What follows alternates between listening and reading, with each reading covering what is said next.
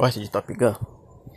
Hum, acho que gosto. Lembro assim, muito vagamente. Acho. Então, bora ver.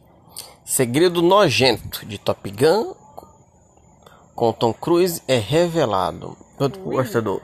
Tu vai assistir? Quer assistir o próximo? Ou faz a minha vontade? Não despertou meu interesse, não. Não. Mas eu gosto do Tom Cruise. Em vez de fazer todo o F-18 voando digitalmente a um palco sonoro, Top Gun Maverick re- realmente colocou seus atores em jatos e filmou lá para essa... Hã? E os filmou lá para as sequências. Isso nos dará momentos na tela grande onde nunca vimos antes, mas talvez não por falta de tentativas. Cena nojenta. O produtor Jerry Bruckheimer, acredito que seja isso, alguma coisa assim, raiva.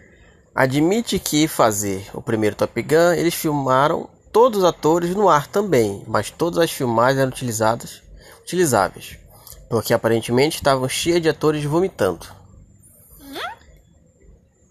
De novo, o produtor Jerry Buckheimer admite que ao fazer o primeiro Top Gun, eles filmaram todos os atores no ar também, mas todas as filmagens eram inutilizáveis, porque aparentemente estava cheia de atores vomitando.